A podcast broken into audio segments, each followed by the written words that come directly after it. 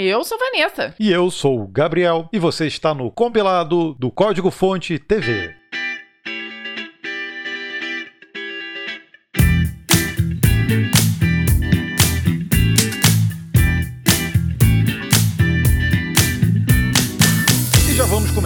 Te convidando para participar do NLW Together, que vai acontecer de 20 a 27 de junho. Para quem não conhece, o NLW é um evento da Rocket City, gratuito online com muita programação, desafios, networking e que realmente ajuda quem participa a ir para um próximo nível da programação através de muita prática. Essa edição, além das trilhas de React.js, React Native, Node.js e Elixir, Flutter traz duas novidades às trilhas Origin e Discovery, que são voltadas para quem quer começar a programar. Vamos deixar um link aqui na descrição do episódio para você se inscrever e aproveitar essa oportunidade de aprender com os especialistas da Rocket City. Cada NLW traz projetos inéditos e você sai de lá com uma aplicação completa para você colocar no seu portfólio e com certeza te encher de novos conhecimentos.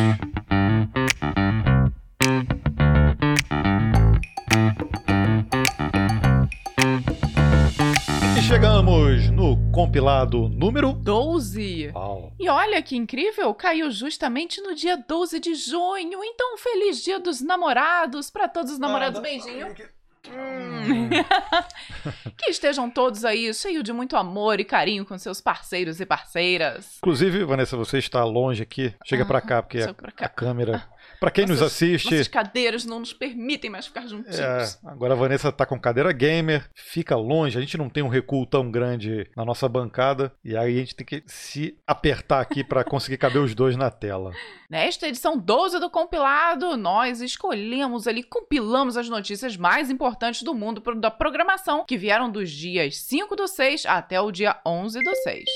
E já vamos começar com o novo release do VS Code, que está, como diria nosso amigo Deschamps, uma delicinha. A atualização de maio do Visual Studio Code já está disponível e ela veio lotada de novidades. Dessa vez tem recursos novos para todo mundo, dos iniciantes até os veteranos. Para quem está começando agora, o Visual Studio Code irá contar com uma nova experiência para configurar e aprender rapidamente. Já quem se preocupa com segurança vai curtir o recurso Workspace Trust. Essa nova ferramenta adiciona uma camada extra de proteção contra a execução de código ao navegar por código-fonte desconhecido. Pegou aquele código esquisito na internet, navegando por onde não devia, ou até aquele código no Stack Overflow, o Workspace Trust vai tentar segurar essa barra. Eu já te adianto que eu atualizei o meu aqui, abri o código que eu estava desenvolvendo, e na verdade até era um código em Python, mas que eu desenvolvi. O Workspace Trust já apareceu aqui perguntando se eu dava permissão de execução para aquele código. falei, poxa, claro,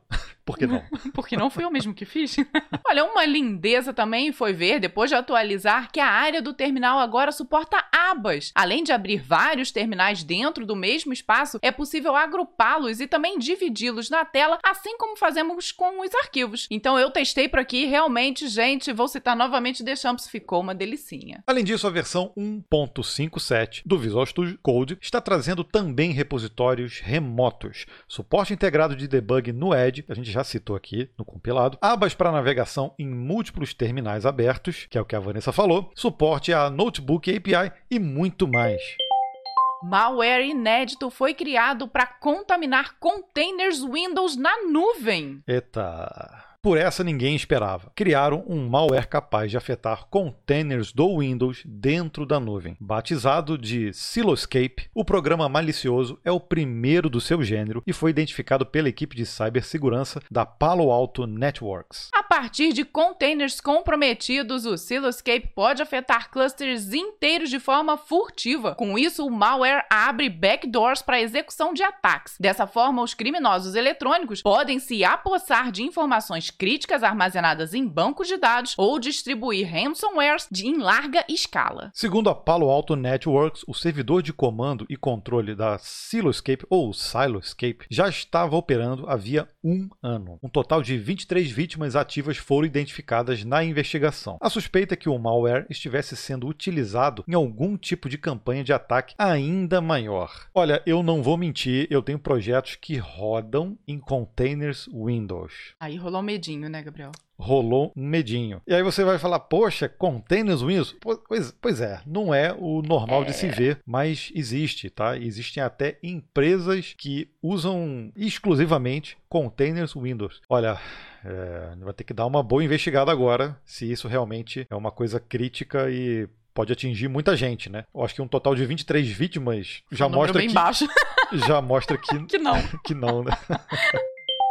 Chrome, Edge, Firefox e Safari, até o Safari, juntam forças para melhorar sistemas de extensões. Como disse o Gabriel, Chrome, Edge, Firefox e até o Safari juntos na mesma mesa para conversar sem briga e sem provocações. Parece sonho, mas não, viu? Os fabricantes rivais costumam trabalhar juntos para resolver dilemas comuns de seus navegadores. E a aliança mais recente foi anunciada na sexta-feira passada. O objetivo é melhorar o sistema de extensões e deixar o processo mais fácil para quem desenvolve desenvolve e mais seguro para os usuários. Quando você usa um navegador, você acaba instalando diversas extensões para facilitar seu dia a dia, não é verdade? Fato. Aí, um outro navegador traz melhorias interessantes e você pensa em migrar. Mas como fazer isso? Você vai deixar para trás todos aqueles plugins que você instalou e agora não pode mais viver sem eles? Acho que não, né? Será que, essa, que essas extensões também existem no outro navegador? A gente sempre fica nessa dúvida. Sempre. Mas pensando nisso, Apple, Google, Microsoft e Mozilla formaram criaram o Web Extensions Community Group. Além de criar uma base unificada para o desenvolvimento de extensões, a outra meta da iniciativa é dar aos desenvolvedores e usuários uma base segura para a criação de add-ons que não tragam vulnerabilidades embutidas. Uma padronização também pode estimular mais criadores a produzir extensões para todo o ecossistema. Que bom, eu acho que no fim das contas, quem vai sair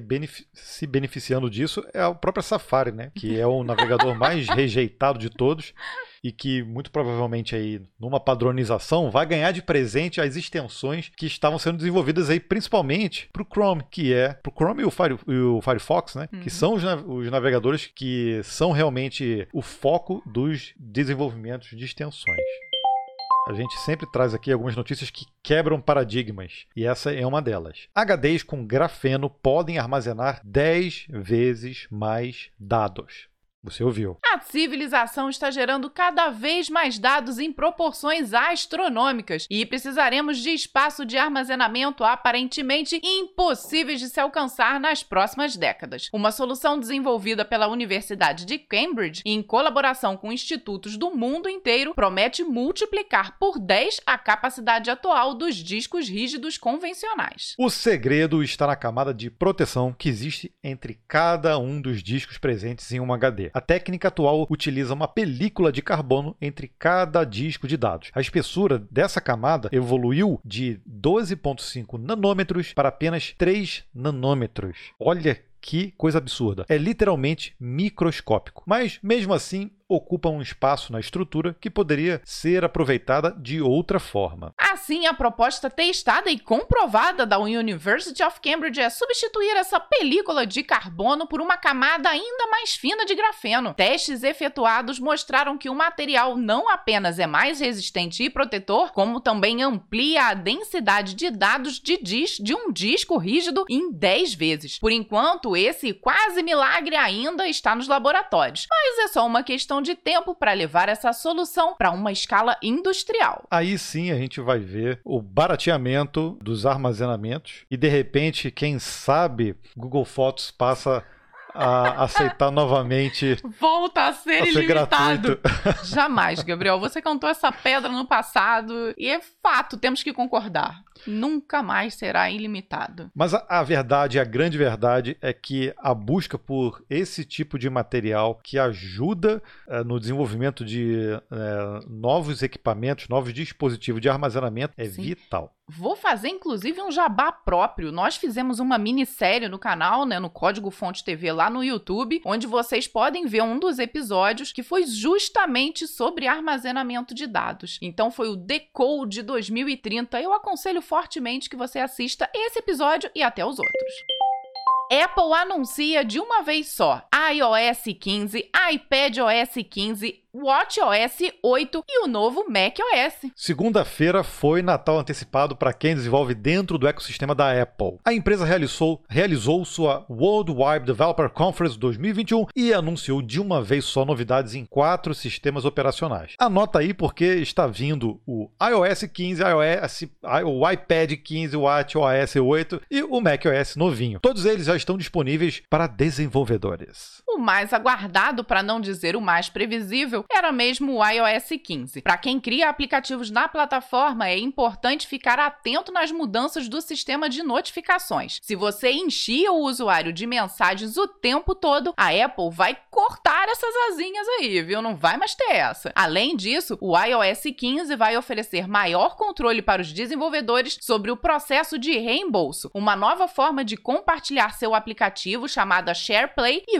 várias APIs novas. O iPad OS 15 também está trazendo recursos do SharePlay, assim como colocando os famosos widgets na tela principal do iPad. Isso oferece mais visibilidade para sua aplicação e as ferramentas que você programou para o usuário. A própria Apple está incentivando isso e o iPad, o iPad OS 15 vai trazer um sistema de sugestões de widgets baseado no comportamento do usuário. O WatchOS 8 traz várias novidades para quem desenvolve para os relógios inteligentes da Apple. Ele tem um novo sistema de coleta de dados de saúde e houve mudanças na forma como ele se integra com dispositivos Bluetooth. O WatchOS 8 também apresenta o Assistant, o Assistive Touch, uma nova forma de input que permite interação com o usuário fora da interface de toque e dos botões. Por último, a Apple também apresentou a grande novidade, um novo macOS, batizado de Monterey. Novamente, o recurso do SharePlay está presente e esse promete ser o novo caminho da empresa para compartilhar conteúdo de aplicativos por streaming em todas as suas plataformas. O Monterey também está trazendo um novo framework chamado de Metal, ou Metal, focado em jogos eletrônicos e aplicações 3D, com todas as novidades gráficas que você precisa para desenvolver. Eita, sem dúvida foi o Natal antecipado, né? Muitas coisas novas acontecendo no ecossistema da Apple. Muito legal. Agora, nós por aqui não somos Apple maníacos, já tivemos dispositivos da Apple. Temos aqui o iPad, tivemos um, um iMac, mas realmente não dá para manter, não. É, é caro.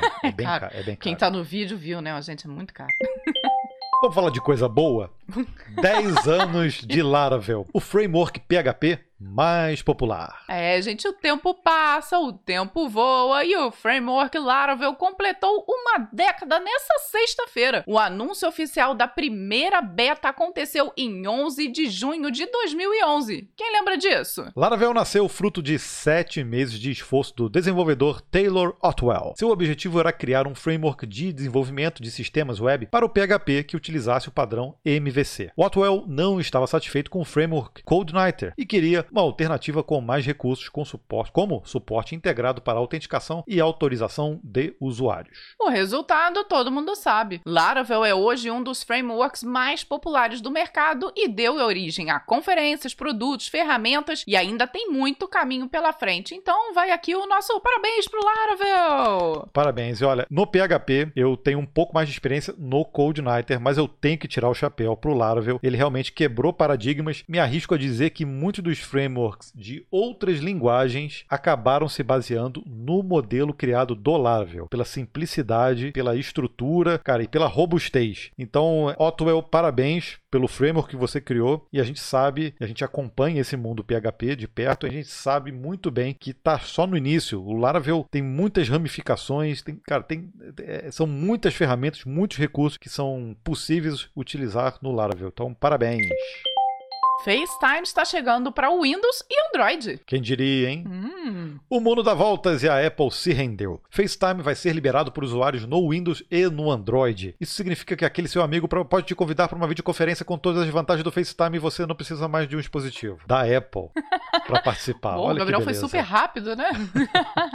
Porém, gente, muita calma nessa hora, viu? A Apple não liberou versões do FaceTime. Ele não vai rodar em Android, muito menos no Windows. O que vai acontecer então, o FaceTime terá uma interface rodando na web alternativa. Em todos os aspectos, ela será igualzinha ao aplicativo da Apple, mas qualquer um com um link de convidado poderá acessar a conversa. Com certeza, a Apple sentiu o peso da concorrência em 2020, né? O ano em que o mundo inteiro descobriu a videoconferência online. Com essa mudança, eles abrem caminho para uma integração com as outras plataformas. Para algumas coisas a Apple é fechada dentro da sua plataforma e para outras coisas ela está vendo que ela precisa se abrir. Coisas como o Microsoft Teams, o Google é, Meet, uh, Zoom. o Zoom. Quantas soluções foram não só criadas, mas aperfeiçoadas durante esse período e a Apple ficar de fora estrategicamente é muito ruim. Sem dúvida alguma. E aí me cheirou, vou, vou abrir mais ou menos, né? Só um pouquinho, tá, gente? É, eles continuam sendo fechados para determinadas tecnologias dele e faz todo sentido rodar dentro do ecossistema deles, mas tem coisas que não tem jeito, né? Tem que correr atrás, porque senão a concorrência pega.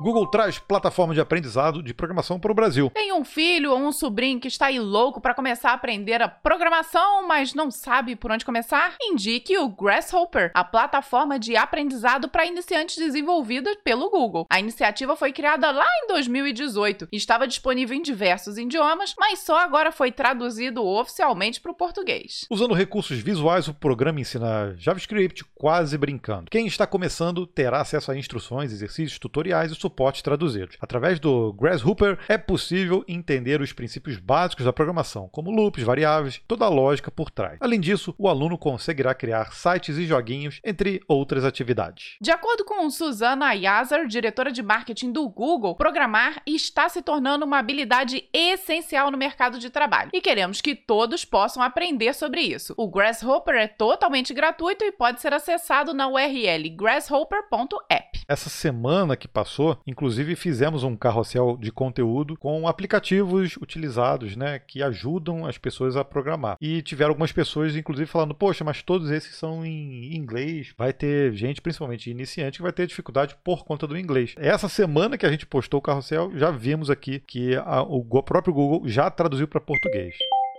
Rede de três nós é o primeiro passo para a internet quântica. Olha outro paradigma. Pesquisadores de uma universidade na Holanda conseguiram montar a primeira rede quântica de três nós. Com isso, foi possível distribuir estados entrelaçados entre qubits separados. Essa façanha pode significar o primeiro passo para uma rede global entre computadores quânticos e a aguardada internet quântica. A sacada dos pesquisadores foi utilizar o terceiro nó como um roteador de estados. Originalmente, a distância máxima obtida em, com um entrelaçamento quântico era de 1,3 km. Sem uma forma de distribuir essa propriedade para frente, era impossível pensar em uma internet quântica. A partir do momento que se consegue rotear o estado quântico, um mar de possibilidades se abre no caminho. Segundo um dos pesquisadores envolvidos, os próximos passos agora são expandir a rede com mais qubits e funcionalidades diferentes. Ao mesmo tempo, eles irão testar as primeiras camadas de controle quântico da internet, em particular a camada de link. Lembrando que lá no Decode CDF 2030 também temos um vídeo falando sobre computação quântica, em que a gente explica até o que é o qubit e essas medidas todas e quais são as possibilidades da computação quântica, não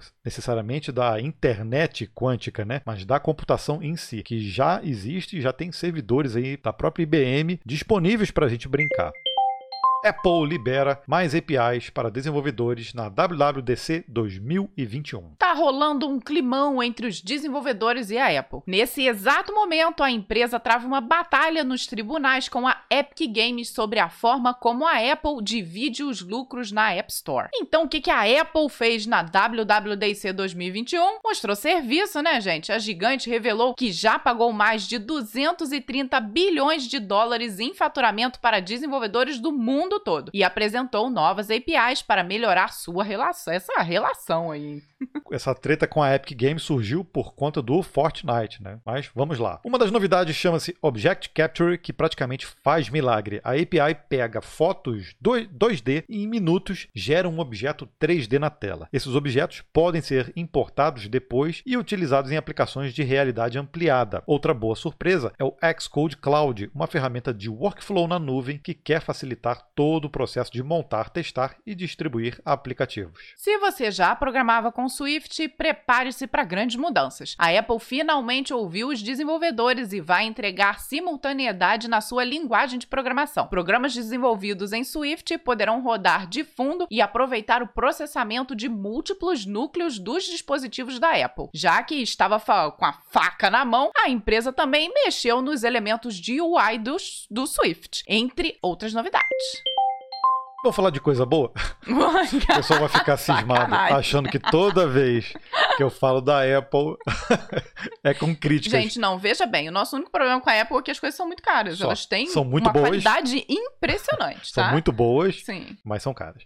Lançamento do React 18 está próximo. O time do React já começou o desenvolvimento da versão 18 da biblioteca JavaScript. Para adiantar os processos, foi criado um grupo de trabalho formado por educadores, desenvolvedores e colaboradores da biblioteca. O objetivo do grupo é oferecer uma adoção gradual e suave para todas as aplicações já existentes. React 18 irá trazer melhorias como lote automático, novas APIs como Start Transition e um novo renderizador de servidor de streaming com suporte integrado integrado ao, Re ao React Lazy. Esses recursos são possíveis graças a um novo mecanismo de renderização simultânea que permite que o React prepare várias versões da interface do usuário ao mesmo tempo. Para quem trabalha ou dá manutenção em bibliotecas de terceiros, já existe uma versão alfa do React 18 para facilitar o processo de transição. Entretanto, até o momento não há uma previsão de lançamento da nova versão, nem mesmo em beta. Puxa, fiquei triste agora no final. ah, não? Ah, ficou triste? Então se prepara para a próxima próxima notícia. Se a Vanessa ficou triste com o React, vem aqui do outro lado o queridinho aqui do compilado, é o Deno. O Deno 1.11 já está disponível. É, parece que nem faz um mês e já teve outra atualização do Deno. E não é que foi isso mesmo, gente? O Deno 1.10 saiu em 11 de maio e agora é a vez do Deno 1.11. A nova versão já está disponível e é só executar o comando Deno Upgrade. Mais fácil que isso, gente, não tem não. O Deno 1.11 chegou trazendo imagens Dockers oficiais. Isso a gente até chegou a Falamos. comentar, né? Suporte a APIs Web Crypto para sistemas mais seguros, a possibilidade de se abordar uma FET no meio do caminho, abortar né, uma FET no meio do caminho, e suporte a Text Encoder Stream e Text Decoder Stream. Achou pouco? Tem mais. A nova versão também veio com melhorias no lint para ele ficar mais estável e o recurso de produção de binários independentes no Deno Compile. Tem ainda mais novidade no Deno 1.11 e você pode conferir tudinho nas notas da versão no site oficial. Então agora eu fiquei feliz.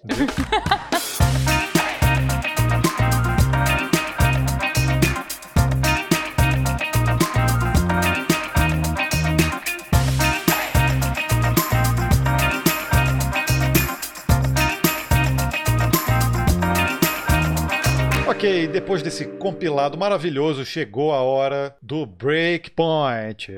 Breakpoint e aquele momento de contarmos uma história nossa, pessoal ou profissional, que foi escolhida por você através da enquete que lançamos normalmente aos domingos lá na área de comunidade do YouTube. Já contamos histórias cabeludas, já contamos, né, da, da vez que me mandaram lá para um, uma casa de massagem, já contamos muitas histórias legais. Histórias tristes. Se gente, histórias de demissão, de calotes, ou seja, foram. foram...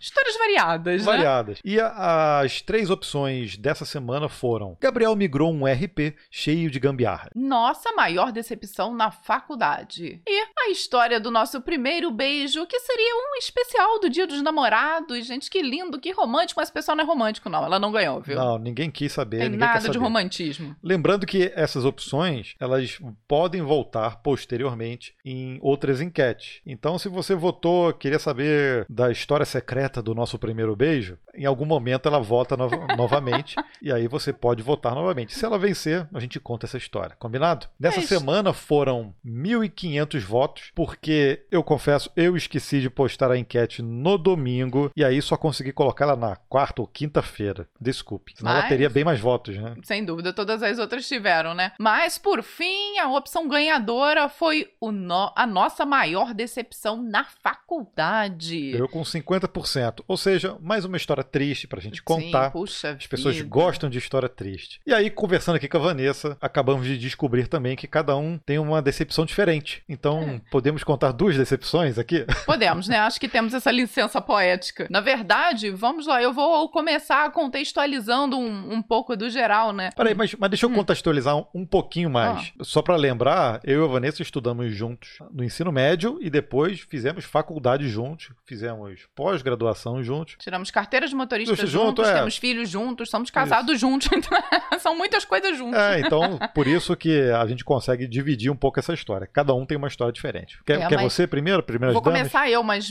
nós fizemos faculdade juntos, mas nós somos de turmas diferentes, né? Então tivemos algumas matérias separadas, mas embora tenhamos escolhido histórias diferentes, a gente compartilha um pouquinho da, da, da decepção do outro, né? Então tá ali, tá tudo junto. Bom, vamos lá. No geral, gente, a faculdade tem aquela decepção que acho, acho que muitas pessoas que fazem faculdade têm, né? Ela tem, não tem uma proximidade tão grande com o mercado de trabalho. Então isso acontece, essa decepção de às vezes você vê que no mercado está sendo usada uma determinada tecnologia e a faculdade te ensina uma outra um pouco mais antiga. Isso é comum até pelo processo de atualização dos currículos da faculdade. E, e pelos cursos também. Os cursos que são os tecnólogos, eles têm uma proximidade um pouco maior, né? Por serem mais curtos e até por focarem mais em tecnologias que são um pouco mais de mercado. Né? Quando você faz um curso mais genérico, como ciência da computação, que foi o nosso caso, engenharia da computação, que geralmente são cursos de cinco anos, e sistemas de informação, são aquele curso com uma formação um pouco mais ampla, né? E que acaba caindo mais para o lado da teoria, talvez, né? Então pega mais aquela base. Nós fizemos sistema de, é, nós fizemos a ciência de dados com ênfase em análise de sistemas.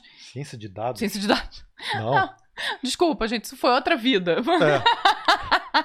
Nosso Bom, curso foi ciência, ciência da, computação. da computação com ênfase em análise de sistemas. Então tivemos um pouco dessa decepção, mas ainda assim, gente, é, independente das decepções que tivemos, tanto eu quanto o Gabriel, nós somos muito favoráveis à realização e a, a, a se fazer a faculdade e nós não nos arrependemos em momento algum de ter feito a nossa faculdade, tá? Então vamos deixar isso claro aqui. Bom, a minha maior decepção foi uma matéria eletiva, que a ideia da matéria na, na época era, nós já estávamos, acho que no último semestre da faculdade, ou penúltimo semestre, e por ser uma matéria eletiva, eu, Vanessa, tinha aquela concepção de que ela seria justamente essa matéria um pouco mais próxima do mercado. E eu, embora eu não lembre exatamente geralmente, o título da matéria. Geralmente as eletivas, que no nosso curso se chamavam de eletivas, eram aquelas justamente que eram um pouco mais, mais técnicas e que fal, eh, falavam um pouco mais das ferramentas do dia a dia, né? Então a nossa expectativa era essa. Sempre que a gente escolhia uma matéria desse tipo, eram coisas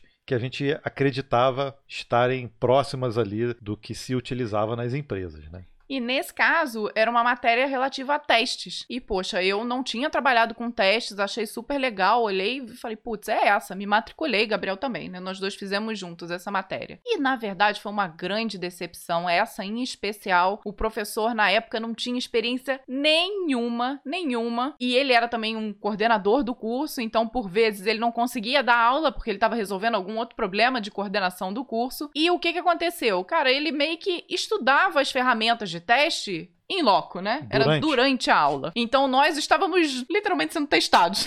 então essa para mim foi uma grande decepção e eu saí dali sem realmente ter aprendido nada a respeito do assunto e eu teria aprendido mais sozinha, sem dúvida nenhuma. Eu lembro dessa matéria. Eu lembro que o, o professor queria instalar uma ferramenta para fa fazer teste, só que na verdade a ferramenta não era nenhuma ferramenta desse tipo que se utiliza hoje. É uma ferramenta para emular é, um usuário dentro de um formulário alguma coisa assim. E aí era uma ferramenta baseada em Java, vê se corrija se eu estiver errado. E o professor não conseguiu nem instalar a, a JVM nos computadores do, Nossa, do laboratório. Isso porque, olha, pega mal, né, falar isso, mas o professor não sabia nem configurar o PEF do Windows. E era isso que dava problema.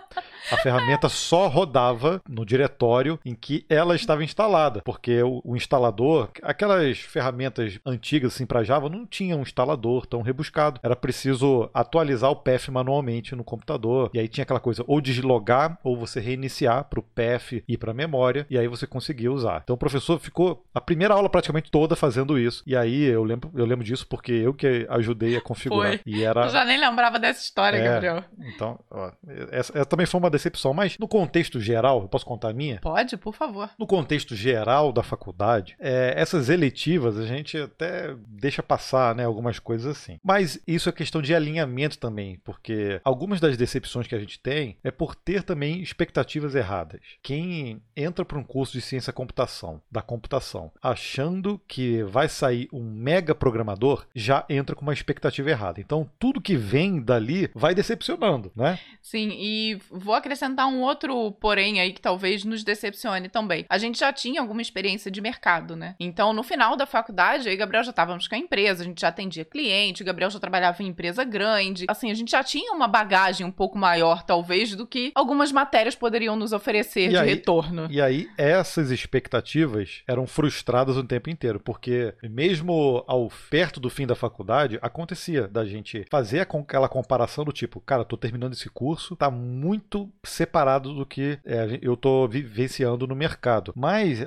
é o que eu sempre digo, é um curso de ciência da computação. É, existe realmente essa diferenciação. E hoje, com, com os anos se passando, tudo, a gente vê que valeu a pena ter feito o curso, mas o que a gente tem que ponderar é que cada instituição tem ali as suas limitações, né? Nem quando a gente fala de ciência da computação, as pessoas generalizam porque você olha para um currículo e eles são bem parecidos com outros, outras faculdades, né? Que têm o mesmo curso. Mas o que diferencia muito é os professores, a vivência dos professores. E é isso que decepciona. E Isso é que, na verdade, é a minha decepção. Eu vou contar uma das histórias aqui que me decepcionou foi essas, uma dessas matérias eletivas que foram até importantes, porque dentro do nosso curso existiam matérias sobre gerenciamento de projetos, marketing. Algumas que a gente fez eletiva foi, por exemplo, SQL, UML, essa de testes que não valeu pra porra nenhuma. Desculpa o palavrão, mas Foi é, válido. mas Estava tem- dentro do contexto. não tem outro adjetivo. Agora, em uma que a gente fez que foi decepcionante foi empreendedorismo. O que, que eles fizeram? Eles colocaram dois professores. A gente não vai dar nome aqui aos bois, mas, cara, são, são pessoas, são professores legais, são pessoas é, legais, né? Mas não são bons professores. A gente tem que, né? A gente tem que botar Sim. Né? E foi justamente na época que a gente fazia faculdade que modif- modi- se modificou aquela, aquela regra do MEC, precisava ter um percentual de professores com mestrado. Isso aí virou maioria, né? A nossa faculdade tinha alguns professores ou que estavam em processo de fazer o mestrado, ou que já eram professores de carreira Há há muitos muitos anos, anos né? e que não tinham mestrado, mas eram excelentes professores. E com isso, a gente acabou pegando uma entre-safra de saída de professores e entrada de professores com mestrado, mas que não tinham, na verdade, experiências que acabaram decepcionando. Isso, é, Sim, mu- é. isso é muito ruim. No meio de um curso, você ter ali uma equipe boa de professores e você vê muita coisa mudando ao mesmo tempo. E é, é ruim de manter a qualidade. Eu imagino que seja difícil até para a própria universidade, né? De controlar e de esquematizar. Enfim, é complicado. Entendo que a gente não tem aqui um conhecimento educacional, né? Do porquê que precisa do mestrado, do porquê não. Mas a nossa visão naquele momento é que atrapalhou bastante o andamento do nosso curso, né? Porque, Atrapalhou. como o Gabriel falou, nós perdemos professores que eram tecnicamente muito bons para entrar um professor que tinha um mestrado. Então, assim. E não eram só né? professores bons em sala de aula, eram professores que se envolviam ali na faculdade, no curso, eram aqueles professores que ajudavam bastante os alunos e que eles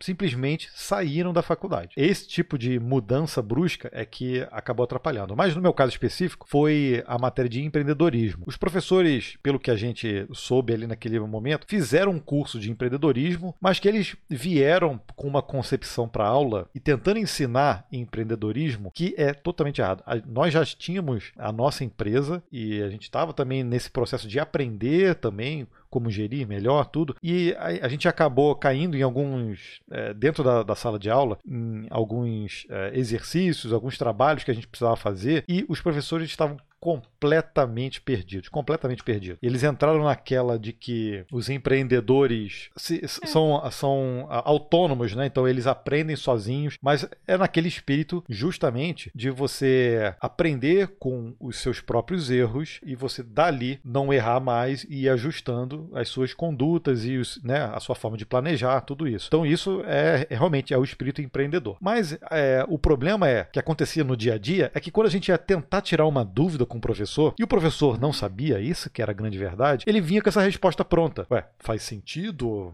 eu te responder né? isso, já que o empreendedor tem que aprender sozinho? Sabe? A gente não estava nem em laboratório, a gente estava em sala de aula e não tinha material disponível para consultar nada disso. Então, pô, isso é palhaçada, meio palhaçada. não tinha internet no celular, não, gente. Não. Nós somos mais das antigas. Pois é, aí você, era precisa- complicado. você precisava de uma informação, você não podia recorrer ao professor, porque o professor te colocava no papel de empreendedor e você tinha que aprender sozinho. Sozinho, Tipo, do nada. é, tinha que descer um. Eu lembrei de uma ocasião, porque os professores na faculdade, gente, eles sempre separavam eu e Gabriel. Era unânime isso. Ele, e a gente queria morrer, porque às vezes era um trabalho em grupo, em dupla. E, gente, a gente já trabalhava, tinha casa, era complicado fazer com outra pessoa, fazia nós dois, era mais simples o processo. Então, nesse caso também, foi um trabalho dentro de sala de aula, nós estávamos em grupos separados. É, o professor E não deixava não a gente deixava fazer. a gente ficar junto, não podia. Aí, Mas a gente é, colava é, mesmo assim. não. Nossos filhos não podem ouvir. Fala abaixo. Bom, mas deixa eu voltar à minha história aqui. Teve um dia que nós estávamos um, um grupo também de colegas e um- a gente precisava tirar uma dúvida sobre o enunciado da questão. A gente não tinha entendido o que estava ali, o que, que era para ser feito. E aí eu chamei o professor, falei, professor, eu não tô entendendo o enunciado, o que, que exatamente é para ser feito? O professor veio com essa. Faz sentido eu te responder essa pergunta? O rapaz estava do meu lado, virou e falou assim: faz sentido a gente te entregar esse trabalho hoje? É, eu caí na gargalhada. Eu falei, mas é, gente, lata. poxa, o que, que eu faço? Me ajuda, eu só Nossa, quero entender o E era. enunciado. e- ah, não, mas, mas eu acho que não era isso também. Era dúvida do tipo, eu calculo aqui o, o lucro, é, ou o lucro, ou só a receita, ou eu Também. desconto, não sei o que. Coisa matemática, coisa de Até essa, regras. gente, regras é. assim. E ele faz sentido. É, tipo, como se a gente tivesse que aprender por osmose, né? Dá. Era só tocar no professor. Então, eu, eu acho que é esse tipo de atitude de alguns professores, não quero generalizar, porque tivemos professores excelentes na Sim. faculdade, é que realmente atrapalharam aí o andamento do nosso curso, né? E foram as nossas decepções.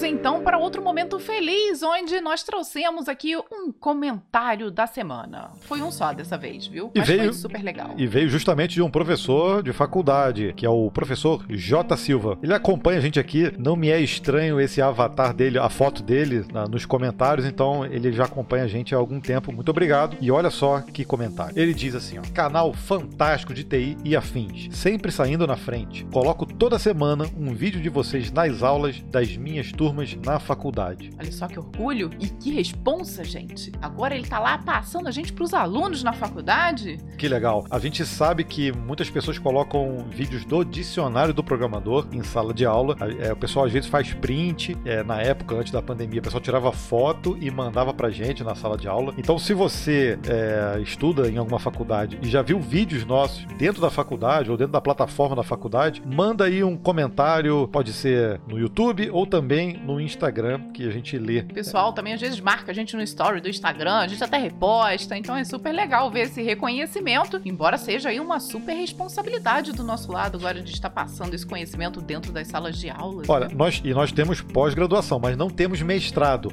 Não. Então, olha como é que o nosso conteúdo consegue atingir o público universitário, mesmo sem ter mestrado, tá vendo? E aí, Mac? É, Ainda bem que nós estamos lá de forma virtual. Muito obrigado, professor J. Silva, e obrigado a todo mundo que comenta durante a semana. A gente, como disse anteriormente, a gente não consegue, infelizmente, responder todo mundo, mas a gente lê praticamente todos os comentários. Então, continue comentando, tá bom? E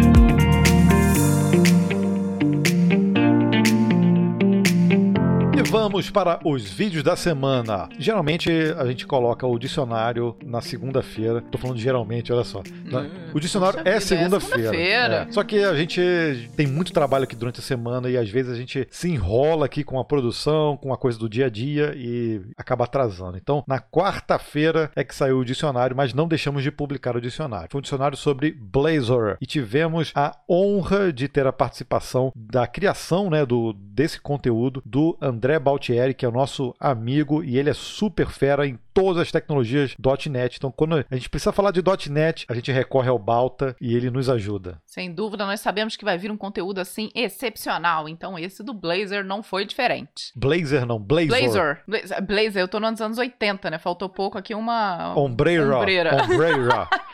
Tivemos também um, um vídeo na terça-feira falando de uma oportunidade, uma oportunidade bem legal do Santander Coders, que abriu vagas para desenvolvimento, né? Para, na verdade, para treinamento de desenvolvimento, web full stack e também ciência de dados. E na sexta-feira também mudamos um pouco a data. Essa semana foi toda diferente no canal, mas tivemos um vídeo super legal mostrando sete editores incríveis para você programar de qualquer lugar. Então você programa direto do navegador com recursos assim que nos deixou de queixo caído. Exatamente. São editores que a gente chama de editores, mas na verdade são IDEs, tá? Que criam ambientes inteiros online. Você pode programar com containers remotamente, programar junto de forma colaborativa, usando o chat, criando é, sessões de pair programming. Cara, dá para fazer horror. E ainda ferramentas que se integram com GitHub e, e a partir dali você pode criar pipelines, workflows de deploy. Ou seja, dá realmente para programar em qualquer lugar, no quarto, no banheiro, na rede, na varanda ou numa casinha de sapê. Meu. Depois desse comentário não tem mais nada a dizer, gente.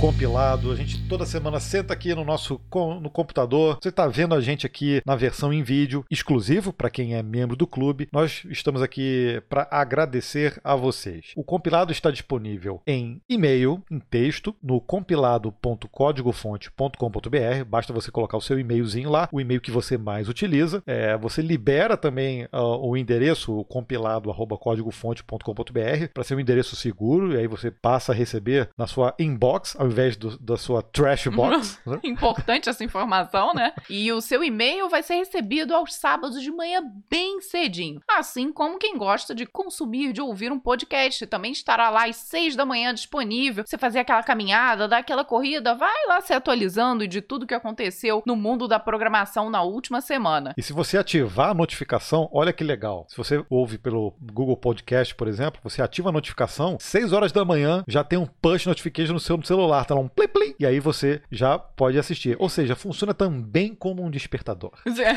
já imaginei as pessoas querendo enforcar de putz, grilo pelo sábado, tá despertando, tá me chamando. aqui esse casal me enchendo o saco aqui para dar notícias de programação. Mas é o despertador, gente. Vamos acordar cedinho. Acordar, sábado, só... sábado é ótimo para acordar cedo. Eu adoro. Principalmente aquele caso sábado chuvoso, entendeu? Hum, não, aí não, aí não. Aí não, gente, fica dormindo. Depois você tá tudo lá, depois você vê, não tem é. problema. Mas no final das contas, não falamos de quem nos assiste através do canal de membros, do clube de membros, do canal do Código Fonte TV, onde é possível você pagar a, um, um cafezinho. A gente fala, é menos do que um cafezinho. Por apenas R$1,99 por você, mês. Por mês você vira um membro e está disponível aqui essa versão em vídeo para você nos assistir. Exatamente, para ver a gente pagando esse mico aqui, falando com vocês aqui sobre programação, notícias, novidades e tudo mais. Então vamos sem mais delongas, porque o episódio está ficando bem longo. Falamos é, pacas. Agradecer aqui ao Guilherme Monção, Universal Tech, Kelvin Carmo, Vitor Dev SP e Daniel Pessoa. Muito obrigada a vocês, nossos novos membros. Muito obrigado por ajudar esse projeto e nos ajudar também a semanalmente trazer para vocês essas novidades. Então é isso, espero que você tenha curtido o compilado dessa semana. Nós vamos ficando por aqui. Se você está nos ouvindo em alguma plataforma de podcast, não esqueça de dar aqui o like e também de seguir, né? Qualquer interação que a plataforma te dê, por favor, nos ajude. Isso vai ajudar a plataforma a indicar o compilado para mais pessoas. E compartilhe também com quem você sabe que gosta de ouvir este, gostaria de ouvir este compilado de notícias e as nossas bobeiras, né? Porque a gente sempre fala alguma besteira aqui no meio do caminho, Gabriel. Então, antes da gente ir embora, vamos deixar uma tarefa para você. Tá prestando atenção? Eu tô, eu fiquei fiz, até quieta. Ó, uma, uma, pausa dramática. tum, tum, tum. Olha, falamos lá no início e vamos reforçar. Participe da NLW Together. Esse evento incrível da Rocket City. Eles, poucas vezes no ano, abrem essa oportunidade para os desenvolvedores. Cada evento que eles fazem, eles criam ali uma aplicação completa e é muito interessante de participar porque traz até para as pessoas que são mais experientes muitos insights de várias tecnologias. Agora eles têm muitas trilhas com tecnologias que vão ali do Elixir, Flutter, React Native, React.js e tem Node.js também. E também para quem está começando, eles incorporaram ali o Discovery dentro desse evento. Então, seja para quem é mais experiente ou para quem está começando, vale muito a pena participar do NLW Together. E o legal é que mesmo que você já tenha participado de uma edição anterior, vale a pena participar de novo porque os projetos são completamente inéditos. Então, não tenho dúvida de que se você aprendeu no último, você vai aprender ainda mais nesse próximo que está para acontecer agora a partir do dia 20. E a dica principal é você usar o nosso link, que é um link de indicação. Então, fica ali marcado a indicação, que foi o cadastro da Vanessa, é o seu cadastro, vai ser uma indicação nosso aqui, né? Que vai aparecer o rostinho da Vanessa. Então, o link está aqui no episódio, se você está no podcast, e também no YouTube, tá o link aqui na descrição do vídeo. Combinado? Muito obrigada por ter ficado aqui até agora conosco e nós estamos de partida. Até a próxima! Tchau, tchau!